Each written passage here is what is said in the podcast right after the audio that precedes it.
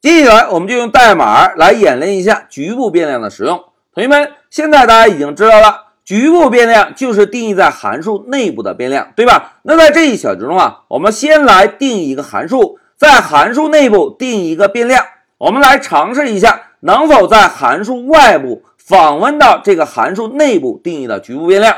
通过演练，我们来确认一下局部变量的使用范围。好，现在让我们回到 Pycharm。同学们，老师首先使用 define 关键字来定一个名字叫做 demo 的函数。我们首先在函数内部定义一个局部变量。哎，要定义局部变量，我们呢就给变量起个名字，number 等于十。好，变量定义完成，老师就使用 print 函数做个输出。在这里，老师写下在 demo 一函数内部的变量是，然后呢增加个百分号 d。再把 number 这个变量做个输出，好，一个函数定义完成。我们呢，先在代码的末尾来调用一下这个函数。现在老师运行，哎，同学们看，控制台输出了 demo 一函数内部的变量是十，对吧？那现在让我们来尝试一下，能否在这个函数外部使用到 number 这个变量。那在尝试之前啊，老师要做一件事情，同学们注意啊。在 demo 一这个函数名左侧是不是有个箭头，对吧？我们讲 Python 程序是从上向下执行的。当发现 define 这个关键字的时候，会认为下方的代码是定义了一个函数，对吧？那现在老师点击三角，同学们看，点击之后，我们还能看到函数内部定义的 number 变量吗？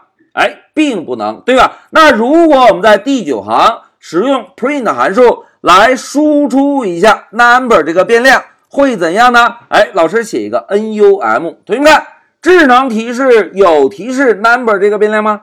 哎，并没有，对吧？那如果我们不相信，非要输出 number 这个变量，同学们看，Pycharm 会以红色的虚线提示我们，对吧？现在来运行一下程序，走。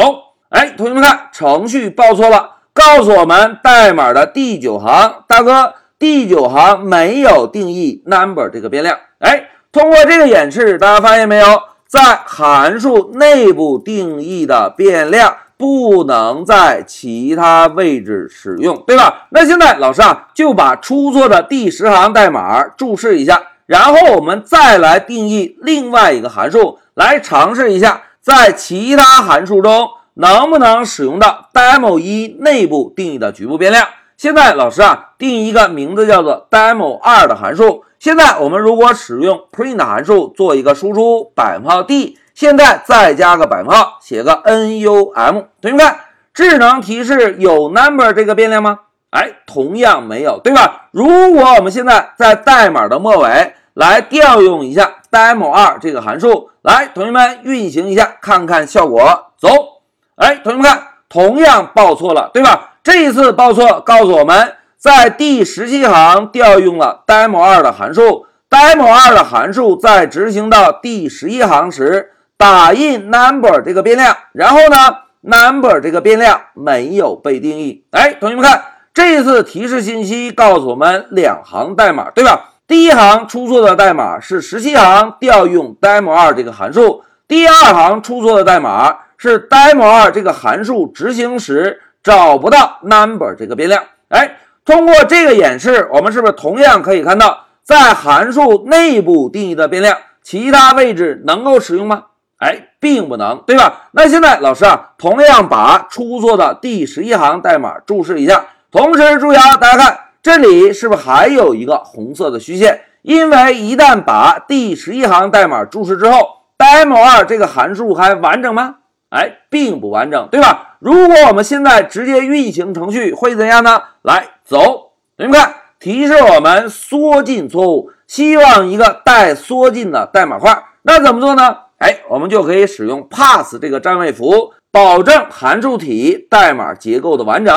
现在我们再运行一下程序，走，好，同学们看，程序又能正常执行了，对吧？那现在让我们回到笔记，同学们。在这一小节中啊，老师呢就给同学们用代码的方式确认了一下，在函数内部定义的变量只能在函数内部使用，而其他位置通通不能使用。因此，在函数内部定义的变量就叫做局部变量。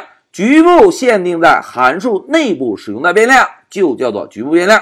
好，现在老师就暂停一下视频。